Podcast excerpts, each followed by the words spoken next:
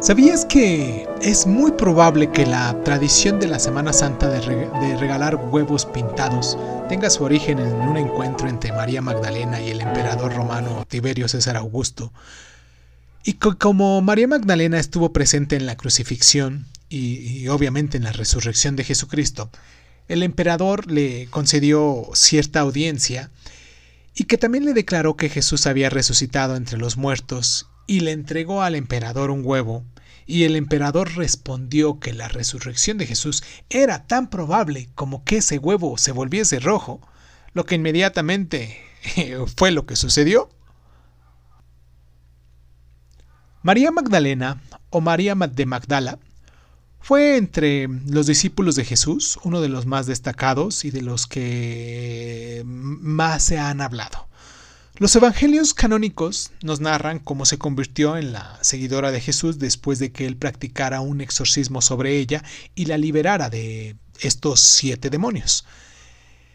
Lo que quizás sea más importante es que María Magdalena estuvo presente en la crucifixión de Jesús y fue la primera en ser testigo de su resurrección.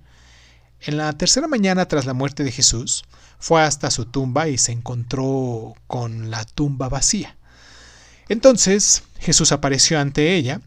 Al principio obviamente no lo reconoció, pero él dijo que él, le dijo su nombre y le recomendó informar al resto de los discípulos sobre ese milagro.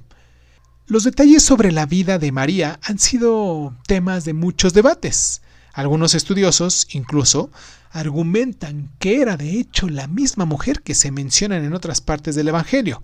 Por ejemplo, en una ocasión se alude a una mujer que vive en pecado en casa de los fariseos. Esta mujer, cuyo pecado es muy probable que fuera la prostitución, no tenía un nombre, pero en los siglos III y IV, los estudiosos empezaron a alegar que se trataba en realidad de María Magdalena.